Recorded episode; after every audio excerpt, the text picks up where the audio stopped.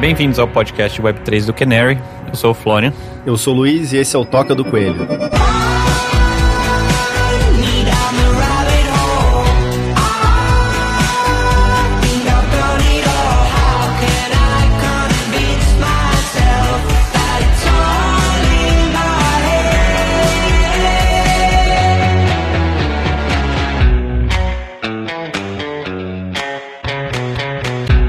Bom, normalmente o cripto já anda numa, numa velocidade acima do normal, né? Mas eu acho que o que aconteceu nessas últimas semanas aí passou da velocidade normal aqui. Uma sequência de acontecimentos bastante graves e, e a gente ainda tá vendo desenrolar disso, que foi o caso da FTX e todo o contágio. Então, é, é esse é o tema do episódio de hoje. É, a gente leu muitas notícias sobre o fracasso da FTX, provando o fracasso de cripto, provando o fracasso das finanças descentralizadas, né? Essa fala ela foi repetida por todos os tipos de, de céticos aí do universo cripto, do universo Web3 na semana passada, em meio às implosões que aconteceram aí, tanto da FTX quanto da Alameda, né, que no fim acabou desencadeando tudo. Uma coisa que a gente vai explorar aqui hoje, na verdade, esse caso da FTX é muito mais um argumento em prol de mais descentralização e, de certa forma, até mais cripto Web3 do que menos, né? E, na verdade, FTX em si, fora de ser um ator dentro do universo cripto, no sentido mais puro, tem pouco a ver com cripto e os valores que cripto representa, né?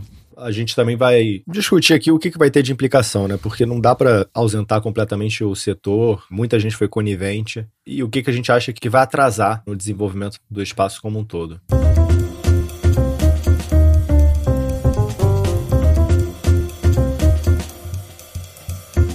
Eu acho que antes da gente começar, Luiz, uma pergunta que eu quero te fazer é se, se você saiu ileso aí do programa. Talvez eu vou até compartilhar o meu lado aqui. Eu não tinha conta na FTX, não usava. Não sei porquê, acho que deve ser porque não sou muito trader. Eu não tinha nada ali na exchange. Obviamente, fora assim, meus outros criptoativos estarem sofrendo aí significativamente desde então, mas em FTX especificamente, considero que saí bem, bem ileso. E você? A FTX era a minha exchange principal, assim. Então, eu consegui sair ileso porque eu tenho. Eu sou pouco disciplinado para várias coisas, mas uma coisa que eu sempre fui bastante disciplinado é essa ideia de não deixar dinheiro em exchange quando não tivesse uma razão. Então, assim, você tem uma posição aberta, alguma coisa comprada ali em futuros e tal, você tem que deixar o dinheiro no exchange, né? Não tinha jeito. Mas dinheiro parado eu nunca deixei em exchange. Então, como ultimamente eu não tinha tradado muito ativamente, eu não tinha mais dinheiro na, na FTX. Mas assim, não seria louco assim pensar que de ter perdido alguma coisa, entendeu? Se fosse alguns meses atrás, eu ainda estava tradando ali ativamente. E tenho amigos que usavam exchange muito ativamente. Posso contar um pouco da história aqui da, da FTX, mas assim, eu, eu uso eles quase desde que eles surgiram, assim. Então, e o pior é que o pessoal que mais usava eles, mais confiava, foi quem mais se ferrou, né? Então, talvez esse seja o, o lado mais cruel, assim, talvez da, da história toda. Mas, enfim, eu pessoalmente consegui escapar ileso. Que bom. Regra número um em cripto, né? Not your keys, not your coins. Né? É, é uma, exatamente. É uma lição muito importante. Quando a gente começou ali, é, muita gente que fez onboarding na época que a gente estava formando a Fingerprints, muita gente comprando pela primeira vez o ativo direto e tal. Acho que isso foi a primeira coisa que você fala, né? Você explica como é que usa uma MetaMask, explica como é que usa um hardware wallet e tal, e fala, putz, não deixa dinheiro no exchange. O problema é que as pessoas eventualmente vão relaxando, criando confiança na exchange relaxando essas regras, né? Mas isso é uma coisa que não tem exchange que justifique o risco, eu acho. Sim, é uma lição dura, mas acho que vale reiterar aqui para todo mundo que segue a gente essa questão que na medida do possível deixar realmente os seus ativos de cripto em autocustódia, né? Num hardware wallet ou no mínimo num, num soft wallet tipo MetaMask que você controle. Enfim, vamos entrar aí na história. Acho que vale a pena você contar um pouco do contexto aí de FTX e de onde surgiu e também o que, que aconteceu, né? É, bom, a, FTX ela surgiu ali em 2019 como uma exchange bastante focada em trader. Então, eles foram uma das primeiras a, a fazer a conta permitir você usar é, colateral cruzado é, entre ativos diferentes. Então, é, uma posição que você tinha de um lado permitia com que pudesse ser usada em colateral em, em, no outro lado, calculava tudo em dólar. Várias exchanges calculavam em Bitcoin, o que deixava a como a BitMEX, por exemplo. Não deixava as contas bem mais complicadas. Interface muito boa para trader. Eu ainda acho que a interface deles, alguém deveria comprar aquilo, assim, a, a interface. Eu ainda acho que é melhor do que a da Binance, melhor do que a, da todas as outras que ainda existem. Só que a FTX, ela teve talvez aí o que se provou um erro fundacional. Uh, a FTX ela surgiu a partir de um fundo chamado Alameda Research. E o Alameda Research ele surgiu ali em 2017 com o Sam Bankman-Fried, que é o, é, o CEO tanto da Alameda quanto depois veio a CEO da, da FTX. Começou fazendo arbitragem, é, arbitrando é, diferencial de preço entre é, Japão e os outros lugares do mundo, Coreia do Sul e outros lugares do mundo. Faziam também market making. E aí a história contada, né? E agora a gente está descobrindo cada vez mais outras facetas assim dessa história é que eles conhecendo muito bem e tradando ativamente em várias exchanges, eles eram os principais traders ali na, na BitMEX durante um tempo, eles viram que, putz, dava para fazer uma, uma exchange voltada para esse público mais pró, digamos assim. Só que esse conceito de você ter um fundo, um hedge fund, um, um market maker e uma exchange é uma coisa que cria um certo conflito de interesse.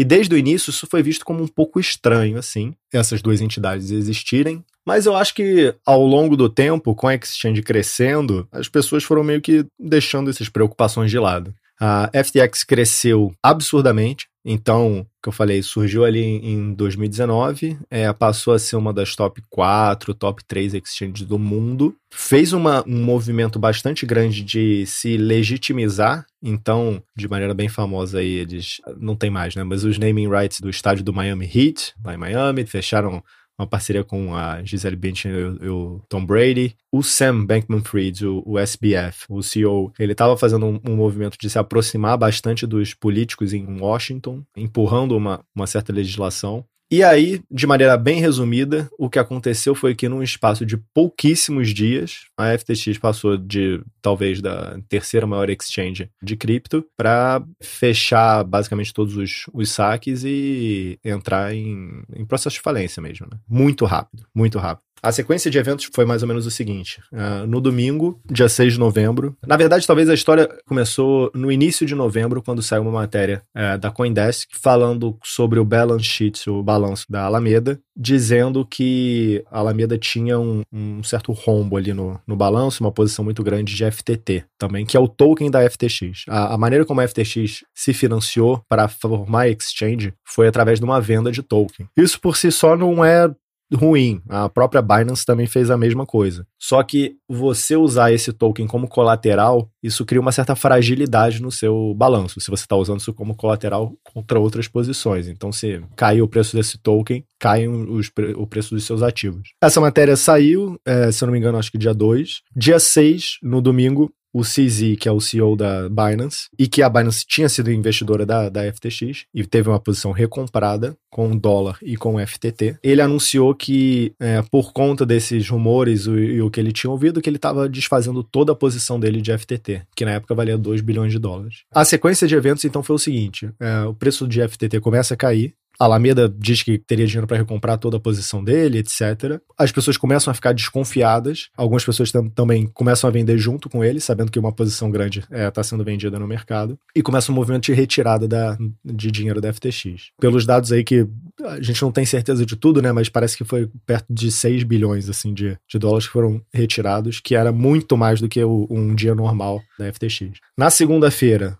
o CEO, o SBF, ele ainda afirmava que estava tudo certo, que eles tinham 100% dos depósitos, não tinha razão para ninguém fazer nenhuma retirada. Eu até, para quem vê o meu blog no dia 7, que foi na segunda-feira, até escrevi uma post curtinho, FTX versus Binance Proof of Reserves, onde eu descrevi ali que estava acontecendo basicamente um bank run e que o que eu falei ali era basicamente a, a cabeça de todo mundo, né? Eu até achava que a FTX não ia quebrar, mas eu falei, na dúvida, você tira o seu dinheiro. Ali ainda estava aberto os saques. No dia seguinte, os saques foram travados temporariamente, e esse temporariamente está travado até hoje. Teve uma série de mentiras ao longo do tempo, então, de falar que estava tudo um para um, ali de reserva, e aí depois a gente descobriu que não tinha. Depois eles falarem que, que a Exchange ia reabrir saques rapidamente, não reabriu. E aí a gente começou a descobrir, e aí talvez seja até tempo demais aqui para a gente gastar com isso, mas uma série de, basicamente, fraudes, né, do SPF relativa à FTX. Basicamente, a FTX ela tinha emprestado dinheiro para a Alameda e o dinheiro utilizado ali, de uma forma ou outra, direta ou indiretamente, era o dinheiro dos clientes. Então, se tivesse que botar de maneira resumida, é como se a FTX, você colocou o seu dinheiro com eles, eles pegaram o seu dinheiro e usaram para outra coisa, que não é o comportamento que você espera de uma exchange. E aí, agora, a gente ainda tá vivendo, a gente tá gravando esse episódio, acho que talvez vale a pena falar, só para caso aconteça alguma outra, algum outro desenvolvimento aí. A gente tá gravando no dia 24 de novembro, de lá para cá, a FTX entrou em processo de falência. A pessoa que tocou a falência da Enron é, agora está tocando a falência da FTX. Todas as entidades ligadas à FTX entraram em falência, então uh, também a FTX US, que era uma entidade separada, é, entrou no mesmo processo. É, o mercado de cripto despencou, particularmente é, projetos com maior ligação à FTX, então talvez o principal projeto seria Solana, é, com essa com essa ligação bastante grande com, com o FTX. Começou um processo, digamos, de contágio. Eu acho que talvez o principal contágio é, tenha sido a Genesis, que é uma empresa é, do grupo DCG, que era o maior, digamos, banco de cripto, assim, eles emprestavam para traders e market makers e davam yield é, para as pessoas que depositavam cripto com eles, inclusive tendo um produto junto com a Gemini, lá dos irmãos Winklevoss, uma outra exchange americana bem conhecida. É, eles também pararam saques e estão buscando a última notícia que a gente tem é que eles estavam buscando mais ou menos um bi é, para salvar a Genesis. É, outros serviços também de, de yield em cripto, né, que davam é, um retorno ali no seu Bitcoin, no seu Ethereum, também pararam saques ou quebraram, BlockFi talvez seja o principal deles. E agora tem um, um, rumores de contágio pelo mercado inteiro. O clima, eu, eu acho que no tempo inteiro que eu já tive em cripto, eu nunca vi um clima tão negativo. O mood mesmo, assim, a percepção das pessoas sobre o mercado muito negativa. É isso, essa seria talvez a versão resumida aí do que aconteceu nas últimas duas, três semanas. É, muita coisa. Inclusive o contágio indo até pro traditional sector, né, em alguns, alguns momentos. Algumas Sim. empresas, TradFi, que, que prestavam serviço para FTX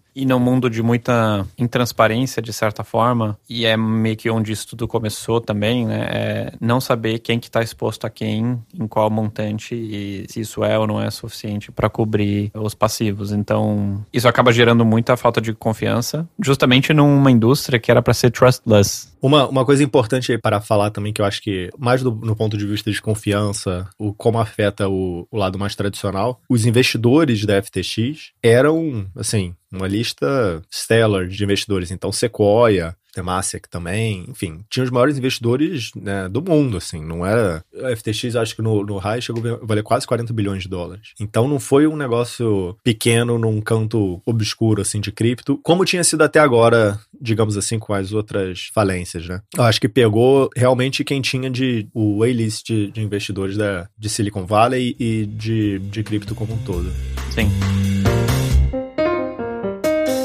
tem muita coisa pra gente falar sobre implicações disso, mais curto, médio e longo prazo, lições disso, mas talvez começando em algum lugar, talvez valha a pena a gente falar sobre essa questão de FTX sendo usado como crítica a cripto. Uhum. O que aconteceu na FTX já aconteceu há, sei lá, 50, 100 anos atrás na indústria tradicional de banking. É um bank run existe desconfiança sobre uma instituição é, que tem custódia de ativos. Isso faz com que as pessoas simultaneamente busquem acessar os seus ativos, os seus depósitos. E a instituição, se não bem administrada, ela não consegue cumprir com suas obrigações. Nesse sentido, a minha visão é que a FTX é muito mais parecida com um banco do que necessariamente uma instituição cripto. E acho que parte é, da crítica aqui é. Não era para ser, né? Eu acho que o ponto principal da FTX é que é fraude. Porque se um serviço, por exemplo, igual a Genesis, um serviço onde você tá depositando sua cripto e, e ganhando yield, porque eles estão emprestando, isso é uma coisa. Aí tem o risco mesmo de, de bank run e muito parecido com o banco, né? E aí você discute se existe uma regulação ou não. A FTX não era para fazer isso. A FTX, o depósito dos clientes, ele tava lá, era para ter um para um. Então, foi fraude. Eu acho que esse é o ponto principal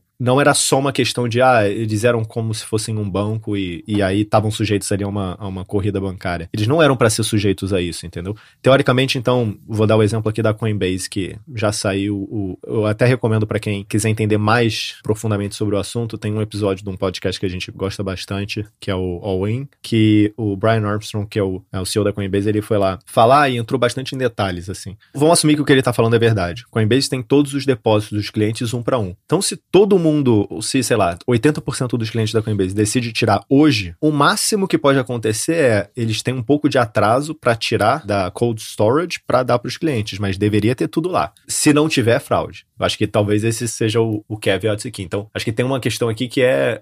Talvez seja mais parecido com a Enron mesmo, entendeu? Com grande. ou Madoff, enfim, grandes casos de fraude, mais do que só uma fragilidade do próprio sistema. Sim, bom ponto. Mas o que que você, assim, talvez eu estando muito dentro aqui do, do setor, eu tô um pouco é, cego, assim, pro resto da reação, mas o que que você vê mais a, a narrativa mudando contra cripto, por assim dizer? É, investidores mais tradicionais, quem já não gostava muito do setor, o que que você tá vendo é, acontecer desse ponto de vista? Que eu acho que talvez essa seja... E aí tem a parte regulatória também, que eu acho que vale a pena a gente tocar um pouco depois. É, acho que no sentido de narrativa, pouca gente toma o, o tempo para entender realmente em profundidade, tipo esse ponto que você acabou de explicar. É, uhum. Que, na verdade, fundamentalmente, isso aqui é mais uma fraude do que necessariamente um issue de cripto especificamente, né? É, inclusive, Enron é engraçado ser o mesmo cara, né? E acho que ele soltou algum comentário no Twitter, eu vi, que o que ele estava vendo em FTX era, sei lá, a maior bagunça que ele já tinha visto na vida dele, né? Ele tinha visto é. Enron, então, muito louco. Mas acho que, para mim, a principal implicação, assim, de certa forma,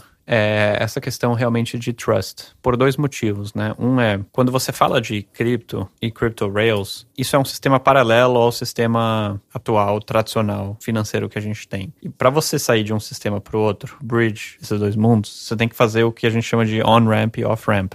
E a forma de você fazer on-ramp hoje em cripto é via uma exchange. Então você precisa mandar dinheiro para uma exchange, se converte isso para cripto e aí você pode mover o seu cripto para uma outra exchange ou para custódia própria. Então, fundamentalmente, nem que seja por um dia, dois dias, três dias, cinco dias, você tem alguma instituição que você tem que confiar. O engraçado é que em cripto a gente pensa mais sobre isso do que no sistema tradicional. Tudo bem, no sistema tradicional a gente tem regulação mais avançada, a gente tem é, algumas proteções, né? Nos Estados Unidos tem aquele FDIC Insurance. Só que pouca gente também se aprofunda em entender é, realmente. É. Mas assim, isso te cobre até um certo valor né? É. Para grandes montantes. Realmente o desafio ele é parecido, né? No sentido de ou você ganha algum yield em alguma algum stock, algum bond, alguma coisa, ou você não vai estar coberto, né? No seu cash no banco, enfim. Mas eu acho que tem essa questão do on e off ramp, que é uma atividade de trust.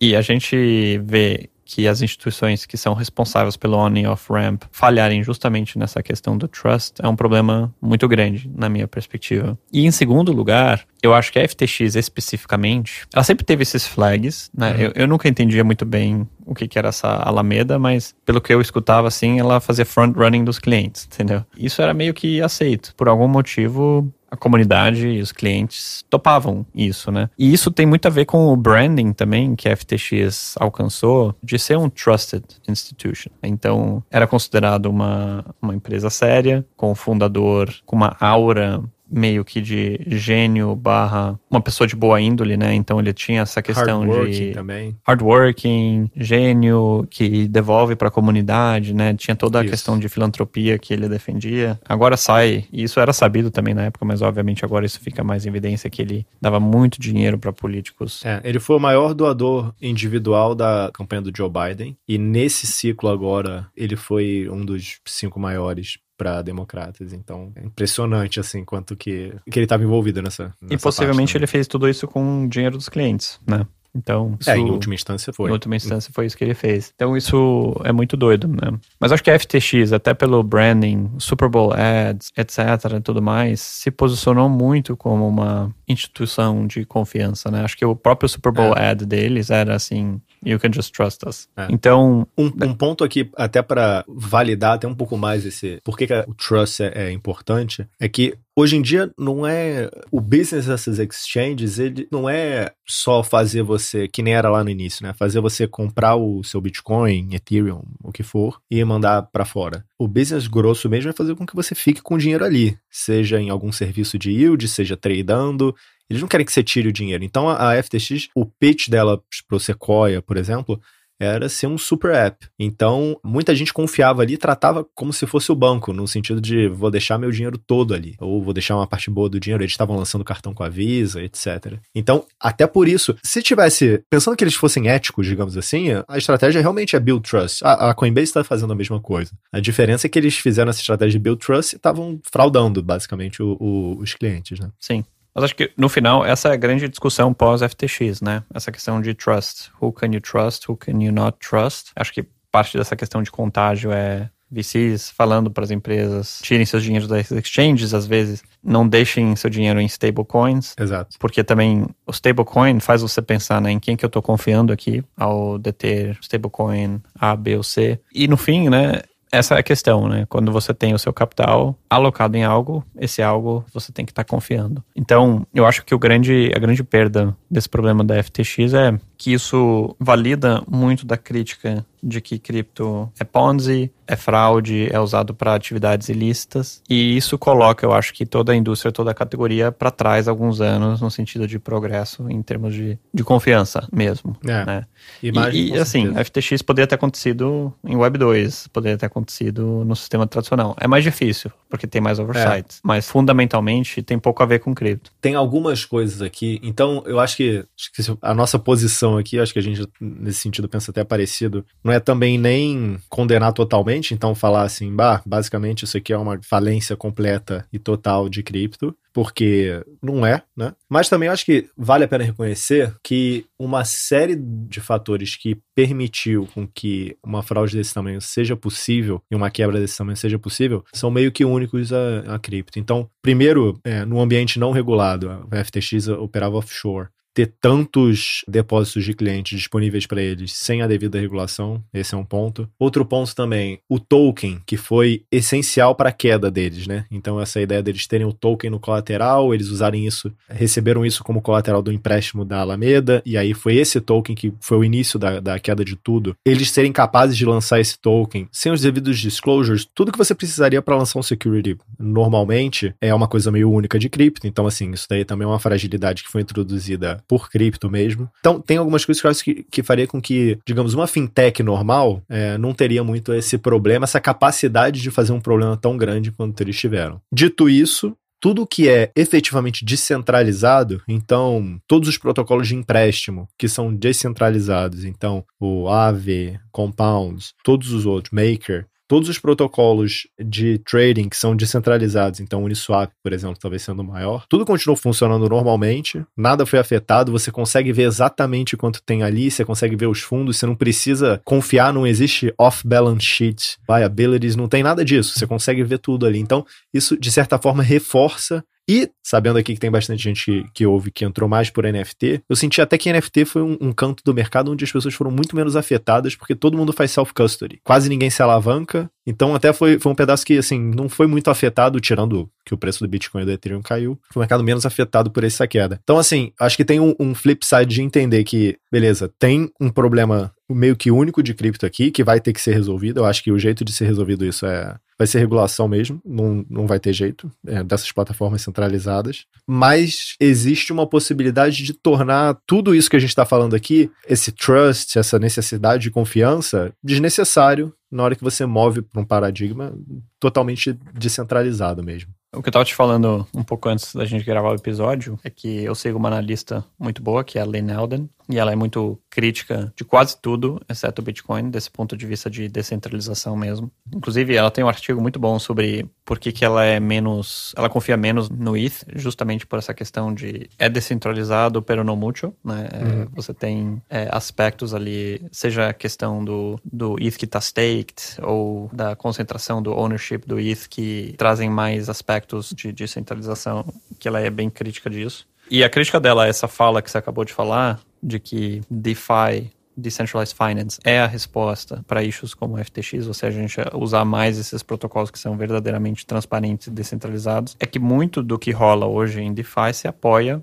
em aspectos centralizados de alguma forma. Por exemplo, stablecoins, né, são um, um, pedaço gigantesco do, do ecossistema. A gente tem os maiores sendo aí, provavelmente, o, o SDC, o SDT, o Tether. Ambos esses, por exemplo, são stakeholders centralizados, né? O, o Circle, Sim. uma empresa que coordena a custódia e emissão de USDC. E de alguma forma, né, eles, assim, são auditados, eles reportam balance sheets, etc. Existem alguns elementos de trust, mas de alguma forma você tem que trust ali que o que eles estão falando é verdade. Né? Então, me parece ser bem tricky também você ter vários protocolos, várias opções de descentralização, mas essas também muitas vezes sentam em cima de soluções centralizadas. Né? Acho que a Maker é um bom exemplo de. Esse stablecoin é um bom ponto mesmo. acho que talvez seja o melhor, melhor argumento mesmo de. É a peça de DeFi onde é essencial para o funcionamento e não existe uma stablecoin descentralizada totalmente. Esse ponto é, não tem como contestar. Nem a Maker, né? É, a, a Maker, como é que funciona a Maker? A Maker você pode depositar ativos, qualquer ativo, então um Bitcoin no Ethereum, né? O W Bitcoin, o, o próprio Ethereum, e mintar a DAI, que é uma stablecoin, teoricamente, um para um com dólar. Então, enfim, gerando essa, essa stablecoin. Só que hoje em dia, eu tava vendo esse número ontem, até por uma questão aqui de, de risk management, eu tava vendo outras opções de, de stablecoin. 71% do colateral do DAI são outras stables, a grande maioria é o SDC. Então é como se fosse um derivado.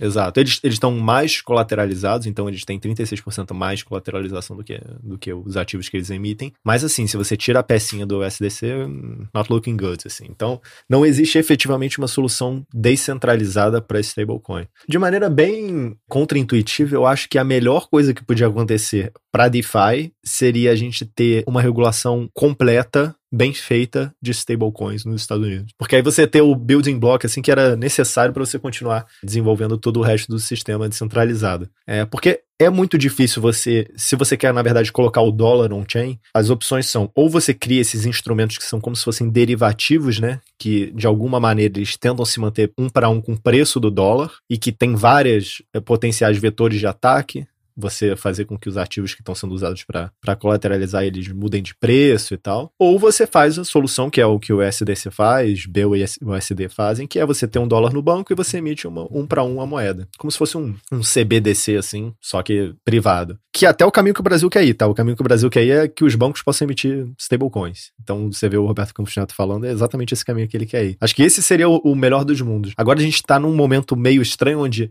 os emissores de stablecoin não são 100% regulados, então você tem que confiar, de certa forma. O que cria, eu concordo com a Aline nesse sentido, cria fragilidade no sistema. Eu só acho que é um argumento de negar totalmente porque existe ainda risco, eu acho que é ruim, porque é como se você simplesmente aceitasse e fala, bom, beleza, então a gente vai ter que viver no sistema centralizado com todos os riscos que ele traz, que a gente já sabe também, e pronto, não, dá, não tem nada melhor que possa ser feito, entendeu?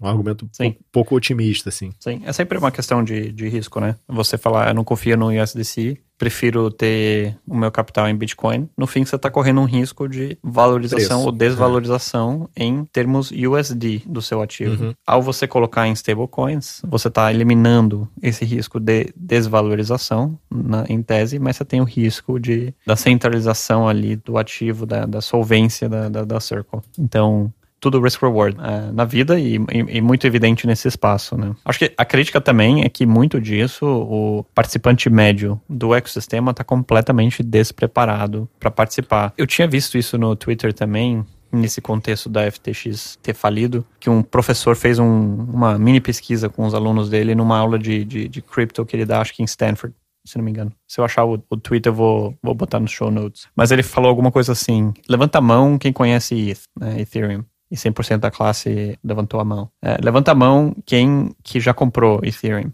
E aí foi algo tipo 70% tem alguma exposição ali a Ethereum. Levanta a mão quem que faz self-custody do ETH que comprou. E era tipo 5%. Ou seja, o drop-off de conhecer o ativo para comprar é relativamente pequeno, né? Assim, as pessoas têm isso, mas muita pouca gente tem isso na própria wallet, porque acaba é. tendo isso no exchange. Isso porque o Ethereum ainda é o acima da média. É o mais então, de- útil. É, é o mais, mais útil, útil. dos ativos. É. É. O Bitcoin, então, o principal use case do Bitcoin é deixar ele numa exchange. Então, assim, existem soluções cada vez melhores em termos de UX e tal, para você ter um self-custody ou da exchange não conseguir basicamente ter a custódia inteira. Então, você tem uma parte da. Basicamente, é uma, uma custódia compartilhada, onde você guarda um pedaço da frase, a exchange guarda outra, de certa forma, assim. Só que Hoje em dia, a ideia de você também fazer o, o autocustódia, guardar em hardware wallets, também tem, traz outros riscos, né? Então, para o participante médio, para a pessoa que tá entrando, é super difícil. E esse talvez seja até uma, uma boa parte do meia-culpa aqui de DeFi, que é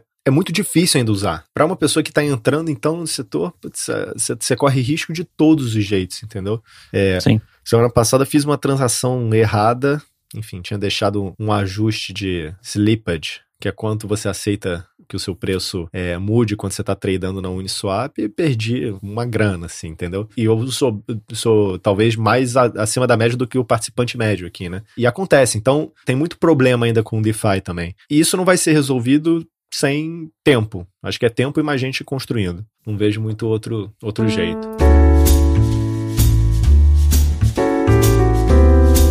Até aproveitando, né, assim, para dar dica de segurança aí para os nossos ouvintes, para quem não tem o, o setup ideal, mas acho que a lição é, é not your keys, not your coins, ou seja, tentar evitar deixar qualquer ativo cripto em exchanges, justamente para evitar algum problema tipo esse da FTX. Para os ativos que você tem uso no dia a dia que não são de valor muito alto, acho que tudo bem deixar num wallet que a gente chama de um soft wallet, tipo uma MetaMask. Para ativos de maior valor, acho que isso é uma decisão pessoal, individual, o que, que é um valor que começa a fazer sentido, é realmente é, tentar usar um hardware wallet. É, O que eu uso é o Ledger, que é um dos mais, mais populares, muito bons. É, a interface funciona bem. Existe essa questão do seed phrase, é, deixar guardado num local seguro, idealmente é, fazer duas cópias em dois lugares para ter como backup. Existem algumas soluções eu uso que são placas de titânio para você é, replicar aquele seed phrase que são indestrutíveis é, ao fogo, enfim. Dá para fazer umas loucuras muito grandes, mas no fim acho que o grande issue é esse, né, que isso não é muito prático para o seu consumidor médio, mas se você tiver ativo em cripto, tenta se precaver nesse sentido. Para quem, digamos, não vai sair, acho que o ideal é, é, você tentar então se proteger, digamos, cuidar da sua própria segurança, né? Mas para efetivamente isso virar um, um, setor grande, realmente a gente vai ter que ter regulação específica e aí ter a empresa que faz custódia, não, não faz trading, ter essa separação muito clara e melhorar o, o UX para que você não tenha que fazer esse tipo de coisa, entendeu? Para que você tenha soluções mais fáceis para você guardar as suas moedas. Se você for ver, assim, na história, hoje em dia já é mais fácil de usar do que há cinco anos atrás. Então, assim, eu lembro algumas carteiras para você de certas moedas era um negócio que você tinha que baixar no seu próprio computador, demorava horas para atualizar e conectar na, na blockchain, era um negócio assim terrível. Ainda é ruim, mas melhorou bastante já. Então assim, o trend é que tá melhorando. Só que eu acho que não tá melhorando tão rápido quanto a adoção. Então, sempre tem gente ficando para trás.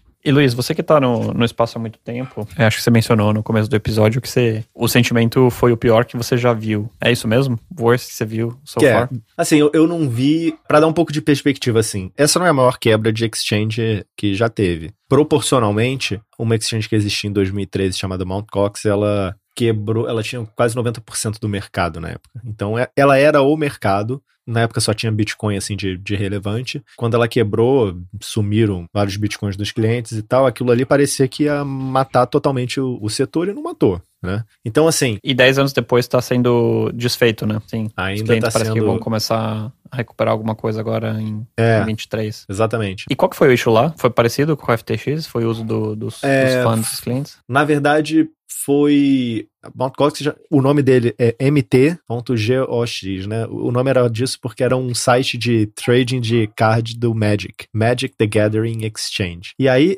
esse site pivotou para tradar Bitcoin. E a segurança continua a mesma do, do site de, de cards. Quase a mesma coisa, né? Eles sofreram alguns hacks Então, assim, o issue aparentemente foi um hack grande e aí a exchange basicamente quebrou, não tinha as moedas de todo mundo lá. Não dá para saber quanto foi um inside job, quanto não foi, mas foi um negócio um pouco mais simples de entender, né, comparado com o FTX que tem moeda para lá, um monte de contraparte. Nesse caso foi roubar o banco. E aí por isso o banco não tinha dinheiro para pagar os clientes. Mas o impacto em termos de o tamanho que era. Então, assim, não pensa que não só o problema foi as pessoas perderam, né? A confiança que foi perdida, quanto também não tinha mais um outro lugar para as pessoas comprarem o Bitcoin tão, tão bom quanto aquele. Era 90% do mercado. E o mercado se recuperou. Então, assim, hoje em dia, com a quebra da FTX, em nenhum momento, assim, você ficou impossibilitado. Você tinha outras opções, entendeu? Ainda tem tem várias outras opções. Só que eu não estava dentro do mercado nessa época, né? Desde a época que eu comecei, eu não digo nem que eu comecei a efetivamente ficar full time em crypto, eu digo desde a primeira época que eu ouvi falar de Bitcoin ali. Então, pós essa quebra, 2014 e tal, eu comprei o primeiro Bitcoin no final de 2014. Eu nunca vi nada parecido assim com esse. Acho que porque foi já foi uma sequência de já vinha num ano ruim, né? E aí a questão da fraude, mentira, e você vê que várias pessoas estavam envolvidas, queimou muito. Então eu, eu, senti, pela primeira vez assim, algumas pessoas meio que cansadas, talvez, entendeu? Agora, até porque eu acho que é interessante. Primeiro, eu acho que o mercado tende a. Ano passado, se você voltar um ano, 18 meses para trás, estava numa euforia nunca vista, assim, também. Então, nunca é tanto ao céu, nem tanto ao inferno, né? Digamos assim. Talvez seja interessante aqui a gente pensar o que, que vai ter de oportunidade vendo de tudo que aconteceu. Uma perspectiva que eu achei até interessante era que, de certa forma, essa quebra, aquela velha história lá do quando baixa a maré, você descobre quem estava nadando pelado, né? Nesse momento foi como se secasse a maré inteira. Então, isso foi um stress test gigantesco no mercado e a gente está vendo ainda gente quebrando por conta disso. A perspectiva que eu vi, posso até botar, é do Murad, que ele é um, um analista, mais análise de preço e tal, mas era que isso daí deveria deixar o, o bear market mais curto do que mais longo, porque você já mata tudo que tem de fragilidade antes, ao invés de ficar com aquelas empresas zumbi muito tempo. Eu achei interessante, assim. É. Talvez, talvez meio wishful thinking, assim, mas... É, mas tanto que de uma perspectiva de pricing, né, assim, você tinha, você tava, acho que com Bitcoin ao redor de 19, 20 mil, caiu para 16, 17, e foi de 1.600 para 1.200, assim, você teve uma compressão de uns 20% pós FTX. É, mas não foi nada, eu esperava mais. Esse tempo todo, assim, eu, eu achei até que caiu pouco, me surpreendeu como é, seguraram. mas assim. isso mostra já onde estava sentimento pré-FTX também. Exato. É, já tinha exato. dado uma comprimida muito violenta. Então, já estávamos ali num, num certo piso de sentimento, né? É, e lembrando que a gente tá gravando isso dia 24, né? Vai ver que semana que vem vai estar. Tá... pode cair mais 20%.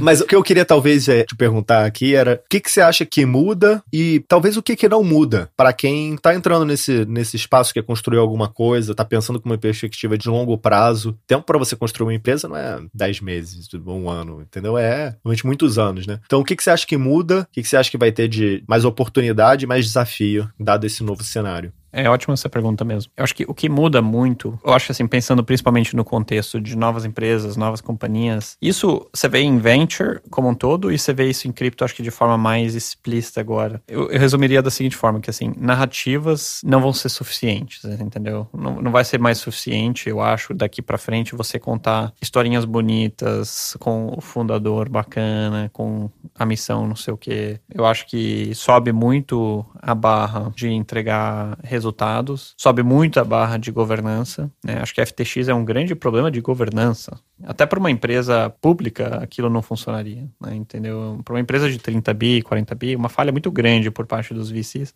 de não implementarem a governança necessária para um business daquele tamanho. Né? Não tinha boards, é. né? Não tinha boards. Saíram exemplos, né, do org chart. Você viu o org chart da FTX? Cara, assim, é uma palhaçada. Daí, CEO da Alameda e Sam Bankman-Fried tinham um, um caso amoroso. Cara, são coisas assim que, tipo, not okay entendeu? É ok por uma startup, tipo, cinco pessoas montando um, um, site. It's ok. As consequências são muito limitadas. It's not ok para um business de 30, 40 bi, que tinha sei lá quantos bi de ativos de clientes. Então, eu acho que daqui para frente, essas governanças muito soltas não vão funcionar mais. Então, acho que as pessoas em cripto especificamente vão questionar mais decision making power, centralização versus descentralização, como funcionam as coisas. Assim, pelo menos esse é o meu hope, né? Agora a gente sabe que também essas coisas são cíclicas, né? Então a, a gente, como seres humanos, a gente esquece muito rápido, tanto que a história ela, ela se repete, né? Enron se repete, as coisas vão acontecendo porque a gente, a gente esquece. Quem tava nessa época da, da quebra aí da, Mt. E de outras exchanges, todo mundo fala que teve esse primeiro momento das pessoas também irem para autocustódia, muito forte essa narrativa e tal. E aí passa o tempo, entram novas pessoas, as pessoas veem a oportunidade de ganhar dinheiro em outras coisas, você vai esquecendo e vai ficando, sua tolerância para risco também vai aumentando. E aí tudo Sim. volta. Uma parte fica, mas é meio cíclico mesmo. Sim. Mas acho que no curto, médio prazo, muito mais ceticismo no fim que você vai acabar encontrando. É porque quem era crypto skeptical se sentiu muito validado agora pelo que aconteceu com o FTX e, e rightfully so, eu acho que vai subir muito a barra de transparência, governança, entrega de resultado que antes talvez tinha uma barra, barra menor. Né? Então acho que isso muda muito. Na minha opinião, assim, eu concordo com você que o sentimento tá muito ruim. Pessoas muito, diria até deprê, né, com o que aconteceu. E realmente é difícil não ficar desapontado, né, com esse caso. Mas eu acho que para quem via cripto puramente como algo mais especulativo, algo mais financial markets, isso até faz um pouco de sentido para mim, porque você vai ser catapultado para trás uns 3 a 5 anos nesse sentido de isso virar uma classe de ativos e institucional e etc. Acho que tinha um momento positivo que acho que isso agora acaba sofrendo uma pausada ou até um retrocesso, mas mais para quem tem a perspectiva como a minha de que cripto é mais do que as criptomoedas e cripto realmente é uma maneira de evoluir a própria internet, acho que nada muda. O desafio talvez aumenta de validar isso, de atrair clientes para isso, de atrair capital para isso, mas acho que isso continua de certa forma inabalada. Eu vi um tweet muito legal do Bill Ackman, para quem não conhece, né, um hedge fund manager famoso. Eu acho que ele era um crypto skeptic, ele escreve no tweet que ele era um crypto skeptic. Eu, eu vou colocar isso no, nos show notes também. E ele fala uma coisa interessante, que assim, toda nova tecnologia, toda nova plataforma tecnológica introduz uma maior facilidade de fraude. Então, com a internet foi assim, né? Eu me lembro ainda muito bem, em meados ali dos anos 90, assim, as fraudes que aconteciam por internet eram a rodo. E ele falava no Twitch também que o telefone também foi assim. E eu não sei exatamente os casos, mas eu consigo imaginar que num sistema onde você começava agora a confiar numa pessoa de um outro lado do, do aparelho, você provavelmente confiava que a pessoa X era realmente a pessoa que ela falava que ela era, que isso poderia causar uma série de fraudes, que essas novas tecnologias elas atraem realmente possibilidade para mais fraude, mas que inevitavelmente também elas evoluem a humanidade. E eu acho que isso não muda. Continuo acreditando que cripto tem esse potencial de evoluir, não necessariamente uma nova plataforma versus a internet, para mim é uma evolução da internet. É por isso que eu gosto tanto desse termo Web3, da forma como ele foi definido pelo Chris Dixon, mas eu acho que traz, ao mesmo tempo que traz mais oportunidade de fraude, também mantenho essa visão de que as possibilidades continuam aí. Acho que talvez até um momento para a gente focar o nosso podcast em discutir mais esse tipo de coisa. Talvez mais do que o presente, né? Olhar para o futuro e, e, entender o que, que pode ser construído através de cripto. É, eu acho que talvez uma coisa que eu senti até de maneira pessoal, e eu vejo um pouco essa mudança de narrativa, é que eu acho que nesse próximo ciclo você vai precisar efetivamente ver o impacto no mundo real das coisas que sejam construídas. Então acho que o último ciclo que aconteceu agora, se eu tivesse que ver os, os dois ciclos aí que eu acompanho mais de perto, é 2017, acho que foi talvez esse ciclo dos ICOs e do, e do Bitcoin ficando mainstream, então passou a ser um negócio que todo mundo já tinha ouvido falar, e mostrando como o cripto se viabilizou como uma plataforma para você levantar dinheiro, começar projetos novos e tal, às vezes sem de maneira descentralizada, levantando capital globalmente. Grande parte das vezes, né, sem nenhuma accountability, mas é uma possibilidade nova. Nesse ciclo agora, a gente viu tanto DeFi quanto uh, ah, NFTs e, e algumas dessas plataformas novas que surgiram, incluindo a FTX, inovando em, em serviços financeiros, mas muito ainda focado, eu acho que para dentro, assim, talvez, né? Então, focado em os próprios, focado em trader, focado em servir especulação, de certa forma. NFT talvez até seja um caso aí de, talvez a primeira hora que você tem uma demanda aí de um comércio, assim, nativamente digital, mas ainda muito, muito especulativo. Eu acho que a especulação continua acontecendo. Então, a especulação acontece também em, em VC tradicional e tal, isso daí não, não que vai mudar. Mas eu acho que tem uma chance grande de a gente ver grandes use cases de cripto afetando o mundo real mesmo. Então, facilitando crédito para Quando quem, você diz mundo real, é, você quer dizer precisa. mundo físico, né? Porque o mundo virtual, ele é tão real quanto? É, quando eu falo, na verdade, o mundo real, é mais. Não precisa ser físico, mas é. Por exemplo, a quebra toda que a gente está vendo agora é, dessas empresas que dão crédito é porque elas pegavam uh, cripto emprestado das pessoas e davam como crédito para quem demanda cripto. Quem demanda cripto hoje como crédito, então assim, eu quero moedas emprestadas, são traders, basicamente market makers e tal, que é um tipo de cliente que é muito frágil de certa forma, né? Não existe atividade produtiva em cripto. Então, uma demanda assim, pessoas querem consumir bens, pessoas querem criar coisas. Eu acho que é, é mais isso. A primeira hint aí de atividade assim é o NFT até. Então, assim, através de arte, colecionáveis e tal, a gente começa a ver algumas pessoas que estão demandando ali ativos digitais. Então, quando eu falo economia real, é mais no sentido de, de atividades é. produtivas. Exato. Não especulativo. Atividades é, não, não financeiras. Não 100% especulativa. Não, não financeira pelo financeiro. Exato. Não, não, a gente sair desse ciclo puramente financeiro, onde tudo que é feito é, é nesse ciclo, assim, né, para servir quem já tá dentro. Eu não sei exatamente é, qual vai ser se você pensar o, em atividades de, de bancos, né, Luiz? O crédito, ele visa financiar oportunidades de crescimento, de expansão, Exato, de aumento de exato. produtividade. E o, o, empréstimo que é feito em cripto é leverage, né? É, é financial exato, leverage,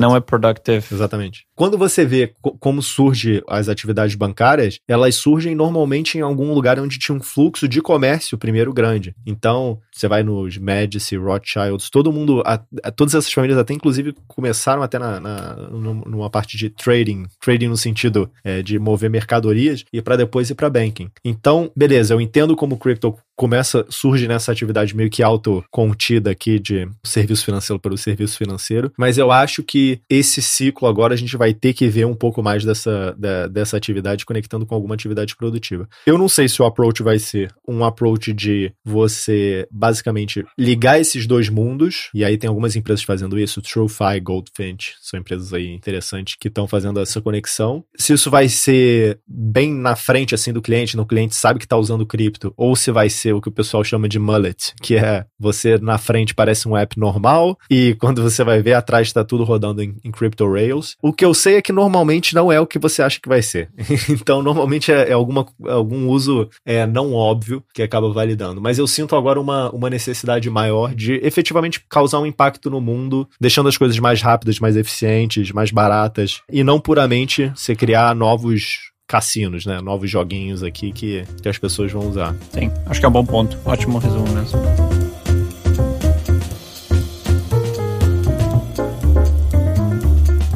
Acho que a gente está chegando aqui no final, né? Vamos fechar. Tem mais algum outro ponto? Acho que deu, né?